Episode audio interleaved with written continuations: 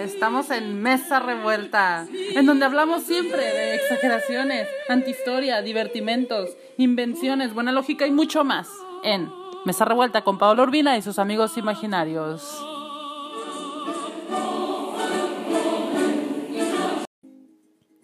Hola, hola, hola. Bueno, pues vamos a continuar en esta ocasión con la segunda historia de las historias de Simbad el Marino, que trata del segundo viaje. Nos habíamos quedado en que se, se, bueno, escucharon la historia todos, le dio sus 100 monedas de oro y se fue a su casa, ¿verdad? Simbad el, no el marino, Simbad el cargador. Entonces, pues vuelve Simbad el cargador a casa de Simbad el marino, que le recibió con aire afable y le dijo, Séate cosa fácil la amistad aquí, y la confianza sea contigo. Y el cargador quiso besarle la mano, y al ver que Simbad no consentía en ello, le dijo, Dilate Alá tus días y consolide sobre ti sus beneficios. Y como ya había llegado los demás invitados, comenzaron a sentarse en torno al mantel extendido en que vertían su grasa los corderos asados y se doraban los pollos rellenos deliciosamente con patas de alfónsigos, de nueces y de uvas. Y comieron y bebieron, se divirtieron, y se regalaron el espíritu y el oído escuchando cantar los instrumentos bajo los dedos expertos de sus teñedores. Cuando acabaron, habló Simbad en estos términos, en medio del silencio de los convidados. Bueno, antes de que les cuente la historia, les recomiendo también ir a comerse un manjarcito, ¿no? Para que no, no quedarnos con el antojo, porque se escuchó delicioso todo eso. bueno, continuamos. Primer, la segunda historia. Verdaderamente disfrutaba de la más sabrosa vida, cuando un día, entre los días, asaltó mi espíritu la idea de los viajes con las comarcas, por las comarcas con los hombres, y de nuevo sintió mi alma un ímpetu de anhelo de correr y gozar con la vista, el espectáculo de tierras o islas, y mirar con curiosidad cosas desconocidas, sin descuidar jamás la compra y venta de diversos países, por diversos países. Hice hincapié en este proyecto y me dispuse a ejecutarlo enseguida. Fui al Zoco, donde, mediante una importante suma de dinero, compré mercancías apropiadas al tráfico que pretendía explotar. La acondicioné en fardos sólidos y las transporté a la orilla del agua. No tardaron en descubrir un navío hermoso y nuevo, provisto de velas de buena calidad y lleno de marineros, y de un conjunto imponente de maquinarias de todas formas. Su aspecto me inspiró confianza y transporté a él mis fardos inmediatamente siguiendo él de otros varios mercaderes conocidos míos, y con los que no me disgustaba hacer el viaje. Partimos aquel día y tuvimos una navegación excelente. Viajamos de isla en isla y de mar en mar durante días y noches, y cada escala íbamos en busca de los mercaderes de la localidad, y de los notables, y de los vendedores, y de los compradores, y vendíamos y comprábamos y verificábamos cambios ventajosos, y de tal suerte continuamos navegando y nuestro destino nos guió a una isla muy hermosa cubierta de frondosos árboles, abundante en frutas, ricas en flores, habitada por el canto de los pájaros, regada por aguas puras, pero absolutamente virgen de toda vivencia, de toda vivienda y de todo ser humano. El capitán accedió a nuestro deseo de detenernos unas horas allí y echó el ancla junto a la tierra. Desembarcamos enseguida y fuimos a respirar el aire grato de las praderas sombreadas por los árboles, donde, donde holgábanse las aves. Llevando algunas provisiones de boca, fui a sentarme a orillas de un arroyo de agua límpida, resguardado del sol, los ramajes frondosos, y tuve un placer extremado de comer un bocado y beber de aquella agua deliciosa. Por si eso fuera poco, una brisa suave modulaba dulces acordes e invitaba al reposo absoluto. Así que me tendí en el césped y dejé que se apoderara de mí el sueño en medio de la frescura y los aromas del ambiente. Cuando desperté no vi a ninguno de los pasajeros y el navío había partido sin que nadie enterase de mi ausencia. En vano hube de mirar a derecha e izquierda, adelante y atrás, pero no distinguí en toda. Ay, déjenle bajo esto porque empezó Dualipa.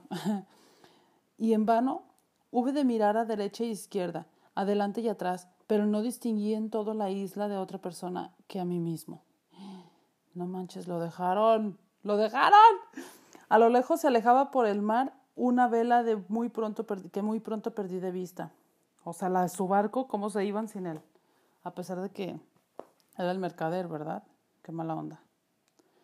Entonces quedé sumido en un estupor sin igual e insuperable, o insuperable, y sentí que mi vejiga biliar estaba a punto de estallar de tanto dolor y tanta pena, porque ¿qué podía hacer en mí, ¿qué, ¿qué podía de mí en aquella isla, sabiendo habiendo dejado en el navío todos mis afectos y todos mis bienes. ¿Qué desastre iba a ocurrirme en esta soledad desconocida? Ante tan desconsoladores pensamientos, exclamé. Pierde toda esperanza, invade el marino. Si la primera vez saliste de apuro merced a, circunstancias suscitadas por el destino propicio, no creas que ocurrirá lo mismo siempre, pues como dice el proverbio, se rompe el jarro cuando se cae dos veces. Ande pues, sí es cierto, sí cierto. Ahí va musiquita, musiquita rica. En tal punto me eché a llorar gimiendo, lanzando luego gritos espantosos, cuando hasta que la desesperación se apoderó por completo de mi corazón. Me golpeé entonces la cabeza con las dos manos y exclamé todavía, ¿qué necesidad tenías de viajar, oh miserable, cuando en Bagdad vivías entre delicias, no poseías manjares excelentes, líquidos excelentes y trajes excelentes? ¿Qué te faltaba para ser dichoso? ¿No fue próspero tu primer viaje? Entonces me arrojé al suelo de bruces, llorando por la propia muerte y diciendo, pertenecemos a Alá y hemos de tornar en él. Y aquel día creí volverme loco, pero como por último comprendí que eran inútiles todos, todos mis lamentos y mi arrepentimiento demasiado tardío. Hube de conformarme con mi destino. Me erguí sobre mis piernas y tras de haber andado algún tiempo sin rumbo, tuve miedo de un encuentro desagradable con cualquier animal salvaje o con un enemigo desconocido. Y trepé a la copa de un árbol, donde donde me puse a observar con más atención a derecha y a izquierda, pero no pude distinguir otra cosa que el cielo, la mar, la tierra, los árboles, los pájaros, la arena y las rocas. Sin embargo, al fijarme más atentamente en un punto del horizonte, me pareció distinguir un fantasma blanco y gigantesco. Entonces me bajé del árbol, atraído por la curiosidad, pero paralizado del miedo, fui avanzando muy lentamente y con mucha cautela hasta aquel sitio. Cuando me encontré más cerca de la masa blanca, advertí que era una, inmensa cúpula de blancura resplandeciente, ancha de base y altísima. Me aproximé a ella más aún y la di por completo la vuelta. Le di por sí, y la di por completo la vuelta. Pero no descubrí la vuelta, la vuelta. A ver, a ver, a ver, a ver, a ver, ya nos perdimos. Aquí decía como que la di por completo la vuelta. Sí, sí dice la di, ¿eh? Me aproximé a ella más aún y la di por completo la vuelta, pero no descubrí la puerta de entrada que buscaba. Entonces quise encararme a lo alto, pero era tan lisa y tan escurridiza que no tuve, no tuve destreza, ni agilidad, ni posibilidad de ascender. Hube de contentarme, pues, con medirla. Puse una señal sobre la huella de mi primer paso en la arena y de nuevo la di la vuelta contando mis pasos. Por ese procedimiento supe que mi circunferencia exacta era de 150 pasos por lo menos.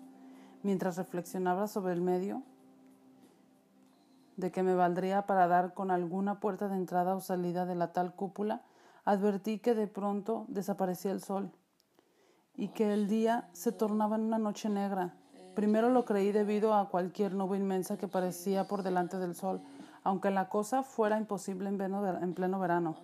Alcé pues la cabeza para mirar la nube que tanto me asombraba y vi un pájaro enorme a las formidables que volaba por delante de los ojos del sol, esparciendo la oscuridad sobre la isla. Mi asombro llegó entonces a sus límites extremos y me acordé de lo que en mi juventud me había contado un viajero y marinero acerca de un pájaro de tamaño extraordinario llamado Ruj, que se encontraba en una isla muy remota y que podía levantar un elefante. Ande pues. Saqué entonces como conclusión que el pájaro que yo veía debía ser el rug y la cúpula blanca o cuyo pie me hallaba debía ser un huevo entre los huevos de aquel rug. Pero no bien me asaltó esta idea. El pájaro descendió sobre el huevo y se posó encima como para empollarle. En efecto, extendió sobre el huevo sus alas inmersas Dejó descansando a ambos lados en tierra sus dos patas y se durmió encima. Bendito Él que no duerme en toda la eternidad. Entonces, yo, que me había echado de bruces en el suelo y precisamente me encontraba debajo de una de las patas, la cual me pareció tan gruesa que el tronco de un árbol añoso.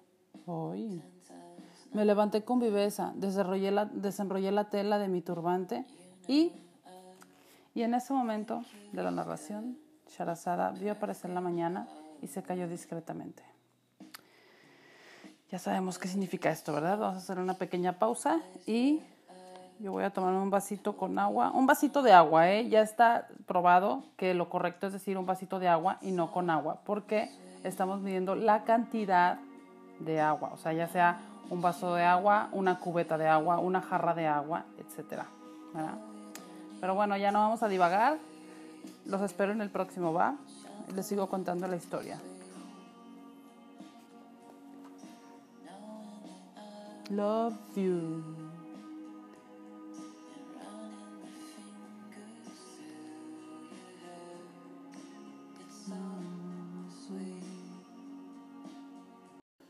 Bueno, bueno, bueno. Continuamos, continuamos. Segunda parte de la segunda de las historias de Simba del Marino, ¿ok? Entonces me levanté enseguida, desenrollé la tela de mi turbante y luego de doblarla la retorcí para servirme de ella como una soga. La até sólidamente a mi cintura y sujeté ambos cabos con un nudo resistente al dedo del pájaro. Oh my God. Porque me dije para mí, este pájaro enorme acabará por remontar el vuelo, con lo que me sacará de esta soledad y me transportará a cualquier punto donde pueda haber seres humanos. De cualquier modo, el lugar en que caiga será preferible a esta isla desierta, de la que soy el único habitante. Eso fue todo, y a pesar de mis movimientos, el pájaro no se cuidó de mi presencia más que si se tratara de alguna mosca sin importancia o alguna humilde hormiga que por ahí se pasease. Así permanecí toda la noche sin poder pegar el ojo por temor de que el pájaro echarse a volar y me llevase durante mi sueño, pero no me movía hasta que fuera de día. Solo entonces se quitó de encima de su huevo, lanzó grito espantoso y remontó el vuelo, llevándome consigo. Subió y subió tan alto que creí tocar la bóveda del cielo, pero de pronto descendió con tanta rapidez que ya no sentía yo mi propio peso y abatióse conmigo en la tierra firme. Se posó en un sitio escarpado y yo enseguida, sin esperar más, me apresuré a desatar el turbante con gran terror cerizado. Otra vez, antes de que tuviese tiempo de librarme de las ligaduras. Pero conseguí desasirme sin dificultad, y después de estirar mis miembros y arreglarme el traje, me alejé apresuradamente hasta hallarme fuera del alcance del pájaro, a quien de nuevo vi elevarse por los aires. Llevaba entonces en sus garras un enorme objeto negro que no era otra cosa que una serpiente de inmensa longitud y de forma detestable. No tardó en desaparecer dirigiéndose dirigiendo hacia el mar su vuelo. Conmovido en extremo por cuanto acababa de ocurrirme, lancé una mirada en torno de mí y quedé inmóvil de espanto, porque me encontraba en un valle ancho y profundo, rodeado de todas partes de montañas tan altas que para medirlas con la vista tuve que alzar de tal modo la cabeza que rodó por mi espalda mi turbante al suelo. Además, eran tan escaparadas aquellas montañas que se hacía imposible subir por ellas, y juzgué inútil toda tentativa en tal sentido. Al darme cuenta de ello, no tuvieron límite mi desolación y mi desesperación, y me dije, ah, cuanto más hubiérame valido no abandonar la isla desierta en que me hallaba y que mil veces preferible era la soledad de aquella, de aquella solada y árida isla donde no hay más que comer no me a ver. Preferible, oh, sí, sí, sí, o sea, que prefería estar en la isla que en ese lugar. Donde no hay nada que comer ni beber. Allá, por lo menos, había frutas que llenaban los árboles y arroyos de agua deliciosa. Pero aquí, solo rocas hostiles y desnudas, para morir de hambre y de sed. ¡Qué calamidad! No hay recurso y poder más que en Alá el Omnipotente cada vez que escapo de la catástrofe es para caer en toda peor, en otra peor y definitiva. Enseguida me levanté del sitio en que me encontraba y recorrí aquel valle para explorarle un poco, observando que estaba enteramente creado por rocas de diamante, pero por todas partes a mi alrededor aparecía sembrado el suelo de diamantitos desprendidos de la montaña y que en ciertos sitios formaban montones de la altura de un hombre. Comenzaba yo a mirarlos ya con algún interés, cuando me inmovilizó de terror un espectáculo más espantoso que todos los horrores experimentados hasta entonces. Entre las rocas de diamante vi circular a los guardianes, que eran innumerables serpientes negras, más gruesas y mayores que palmeras, y cada una de las cuales muy bien podría devorar a un elefante grande. En aquel momento comenzaban a meterse en los antros porque durante el día se ocultaban para que, nos, para que no las cogiese su enemigo el pájaro rug, y únicamente salían de noche. O sea que una de esas serpientes guardianas de los diamantes fue la, el, una serpiente que se llevó el ave. ¿verdad? Entonces intenté con precauciones infinitas alejarme de allí, mirando bien dónde ponía los pies y pensando desde el fondo de mi alma, he aquí lo que ganaste a trueque de haber querido abusar de la clemencia del, del destino, oh Simbad, hombre de ojos insaciables y siempre vacíos, y presa de un cúmulo de, un cúmulo de terrores. Continué mi caminar sin rumbo por el valle de diamantes, descansando una vez en cuanto en los pajares que me parecían más resguardados y así tuve hasta que llegó la noche. Y así estuve hasta que llegó la noche. Durante todo aquel tiempo me había olvidado por completo de comer y beber y no pensaba más que en salir del del mal paso y en salvar y en salvar de las serpientes mi alma. Y he aquí que alcancé por descubrir, junto al lugar en que me dejé caer, una gruta cuya entrada era muy angosta, aunque suficiente para que yo pudiese franquearla. Avancé, pues, y penetré en la gruta, cuidando de no obstruir la entrada con un peñasco que conseguí arrastrar hasta ahí. Seguro ya, me aventuré por su interior, en busca del lugar más cómodo para dormir, esperando el día y pensé, mañana, al amanecer, saldré, saldré para entrarme en lo que, en lo que me reserva el destino. Ay, chingado. Perdone, perdón, es que aquí ya como que me dio sed. que bueno. Avancé pues y penetré en la gruta, cuidando de obstruir la entrada con un peñasco que conseguí arrastrar hasta allí. Seguro ya, me aventuré por su interior en busca de un lugar más cómodo para dormir, esperando el día y pensé, mañana al amanecer saldré para entrarme de lo que me reserva el destino. Iba ya a acostarme cuando me advertí que lo que a primera vista tomé una enorme roca negra era una espantosa serpiente enroscada sobre un huevo para incubarlos. Sintió entonces mi carne todo el terror de semejante espectáculo y la piel se me encogió como una hoja seca y tembló en toda su superficie y caí al suelo sin, sin conocimiento y permanecí en tal estado hasta la mañana. Ay, pobrecito, qué feo. Entonces al convencerme de que no había sido devorado todavía, tuve alientos para deslizarme hasta la entrada, separar la roca y lanzarme fuera, como ebrio, y sin que mis piedras pudieran sostenerme de tal agotado como me encontraba por la falta de sueño y de comida, y por aquel terror sin tregua. Miré a mi alrededor y de repente vi caer algunos pasos de mi nariz un gran trozo de carne, que chocó contra el suelo con estrépito. Aturdido al, al pronto, Alcé los ojos y luego al ver quién quería aporrearme con aquello, pero no vi a nadie.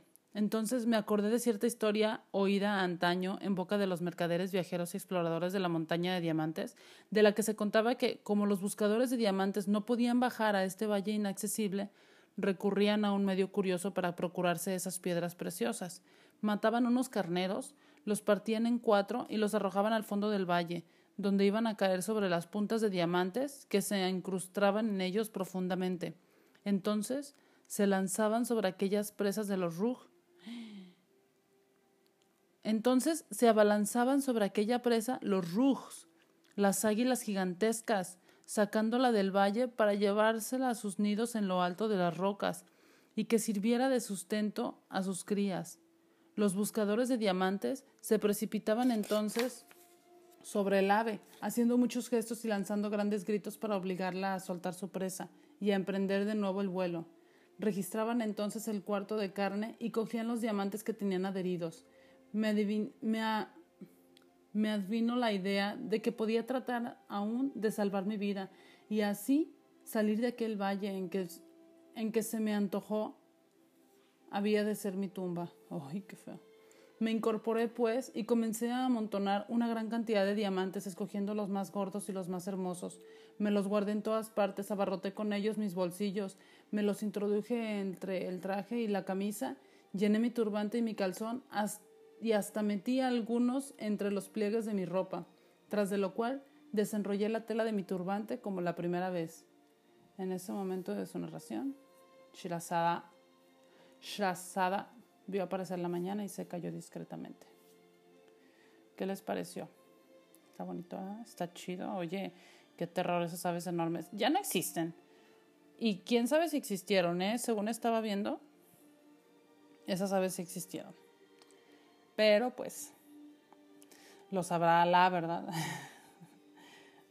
¿Qué onda? A ver, nos quedan una, dos, tres páginas más. ¿Le seguimos?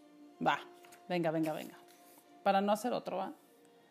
Tras de lo cual desenrollé la tela de mi turbante como la primera, como la primera vez, y me la rodeé a la cintura, yendo a situación debajo del cuarto de carnero, que até sólidamente a mi pecho con las dos puntas del turbante.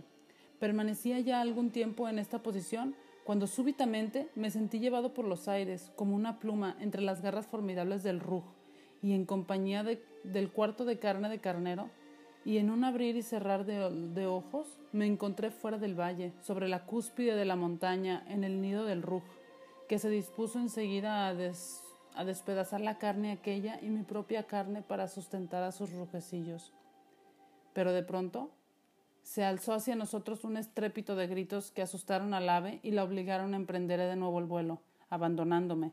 Entonces desaté mis ligaduras y me erguí sobre ambos pies, con huella de sangre en mis vestidos y en mi rostro. Vi a la sazón aproximarse al sitio en que yo estaba a un mercader que se mostró muy contrariado y asombrado de percibirme, pero advirtiendo que yo no le quería mal y que ni aún me movía, se inclinó sobre el cuarto de carne y lo escudriñó, sin encontrar en él los diamantes que buscaba. Entonces alzó al cielo sus largos brazos y se lamentó, diciendo Qué desilusión, estoy perdido. No hay recursos más que en Alá. Me refugio en Alá contra el maldito, el malhechor. Y, me y se golpeó una y otra vez las palmas de las manos como señal de una desesperación inmensa. Al advertir aquello me acerqué a él y le deseé la paz, pero él, sin corresponder a mi salam, me arañó furioso y exclamó ¿Quién eres y de dónde viniste para robarme mi fortuna? No temas nada, respondí, oh digno mercader porque no soy ningún ladrón y tu fortuna en nada ha disminuido. Soy un ser humano y no un genio malhechor como creerías. No lo visto. Por lo visto, soy incluso un hombre honrado entre la gente honrada y antiguamente. Antes de correr aventuras tan extrañas yo tenía también el oficio de mercader. En cuanto al motivo de la venida a este paraje, es una historia asombrosa que te contaré al punto, pero de antemano quiero probarte mis buenas intenciones gratificándote con algunos diamantes recogidos por mí mismo en el fondo de esta, de esta cima y que jamás fue sondeada por la, vida, por la vista humana. Saqué enseguida de mi cinturón algunos hermosos ejemplares de diamantes y se los entregué diciéndole, he aquí una ganancia que no habrás osado esperar en tu vida. Entonces el propietario del cuarto de carnero manifestó una alegría inconcebible y me dio muchas gracias. Y tras de mil salam me dijo, la bendición está contigo, oh mi Señor. Uno solo de estos diamantes bastará para enriquecerme hasta la más dilatada vejez, porque en mi vida hube de verlos semejantes ni en la corte de los reyes y sultanes. Oh my gosh. Y me dio gracias otra vez y finalmente llamó a todos los mercaderes que allí se hallaban y que se agruparon en torno mío deseándome la paz y bienvenida y les conté mi rara aventura, desde el principio hasta el fin, pero no sería útil repetirla. Entonces, vueltos de su asombro, los mercaderes me felicitaron mucho por mi liberación, diciéndome Por Alá, tu destino te ha sacado de un abismo del que nadie regresó nunca. Después, al verme extenuado por la fatiga, el hambre y la sed, se apresuraron a darme de comer y beber con abundancia y me condujeron a una tienda donde velaron mi sueño, que duró un día entero y una noche. Al día a la mañana siguiente, los mercaderes me, llegaron, me llevaron con ellos, en tanto, en tanto que, comenzaba yo a regocijarme de modo intenso por haber escapado de aquellos peligros sin precedente, al cabo de un viaje bastante corto, llegamos a una isla muy agradable, donde crecían magníficos árboles de copa tan espesa y amplia que con facilidad podía dar sombra a cien hombres. De estos árboles es precisamente de los que extrae la substancia blanca, de olor cálido y grato, que se llama alcanfor. Y tal fin se hace una incisión en lo alto del árbol, recogiendo en una cubeta que se pone al pie el jugo, de la el jugo que destila, y al que a principio parece como gotas de goma, y no es otra cosa que la miel del árbol. También en aquella isla vi al espantable animal que se llama carcadán, y pasa exactamente como pasan las vacas y los búfalos de nuestra pradera. El cuerpo de esa fiera es mayor que el del cuerpo del camello, al extremo del mono, del morro. Tiene un cuerno de diez codos de largo y en el cual se halla labrada una cara humana. Ah, caray. una cara humana. es, tan sol, es tan sólido este, este cuerno que se sirve al carcadán para pelear y vencer al elefante enganchándole y teniéndole en vilo hasta la muerte. Entonces, la grasa del elefante muerto va a parar a los ojos del carcadán, cegándole y haciéndole caer. Y desde lo alto de los aires se abate sobre ellos el telibre ruj y los transporta a su nido para alimentar a sus crías. Vi asimismo en aquella isla diversas clases de búfalos. Vivimos algún tiempo allí, respirando el aire embalsamado. Tuve con ello ocasión de cambiar mis diamantes por más oro y plata de lo que podría contener la cala de un navío.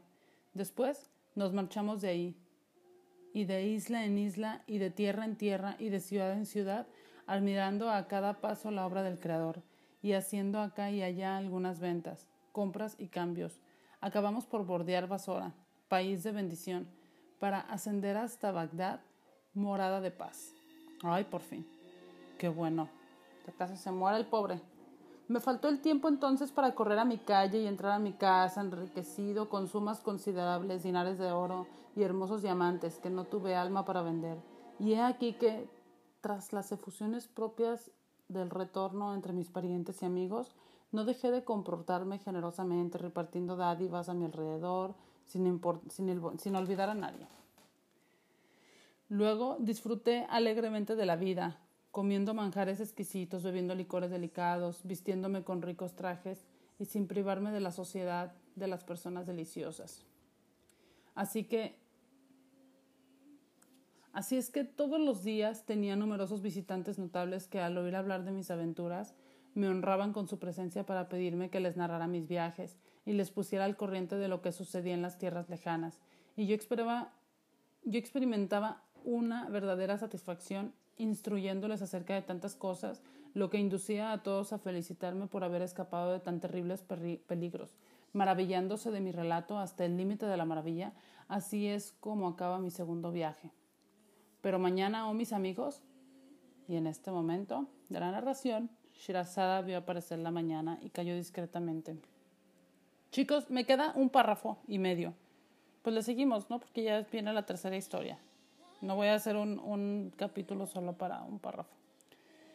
Continuamos. Pero mañana, oh mis amigos, os contaré las, las peripecias del tercer viaje, el cual, sin duda, es mucho más interesante y estupefaciente que los dos primeros. Luego cayó Simbad. Entonces los esclavos sirvieron de comer y de beber a todos los invitados y se hallaban prodigiosamente asombrados de cuanto acababan de oír. Después Simbad el marino hizo que dieran cien monedas de oro a Simbad el cargador, que las admitió dando muchas gracias y se marchó invocando sobre la cabeza de su huésped las bendiciones de Alá, y llegó a casa maravillándose de cuanto acababa de ver y escuchar. Por la mañana se levantó el cargador Simbad, hizo la plegaria matinal y volvió a casa del rico Simbad, como le indicó éste, y fue recibido cordialmente y tratado con muchos miramientos, e invitado a tomar parte del festín del día y de los placeres, que duraron toda la jornada. Tras de lo cual, en medio de sus convidados, atentos y graves, Simbad el marino empezó su relato de la siguiente manera. Bueno, señores, terminamos por fin. Este fue un poco, un poco pesada, ¿verdad? Pero estuvo genial, ¿sí o no? Estuvo genial. Me encantó lo del Rug. Me encantó lo del rug y lo del huevecillo y cómo, cómo ya estando al borde de la muerte, pues se encontró, se encontró con una mina de diamantes y tener que enfrentar a esas serpientes enormes. Ay, no, qué locura. Pues qué genial. Chicos, chicas, señoras, señores y señoros. Los espero en el próximo capítulo en el que les narraré ni más ni menos que la tercera historia de las historias de Simba del Marino, que pues sin duda es mucho más sorprendente que las otras dos. Así que los espero. Ciao, bye.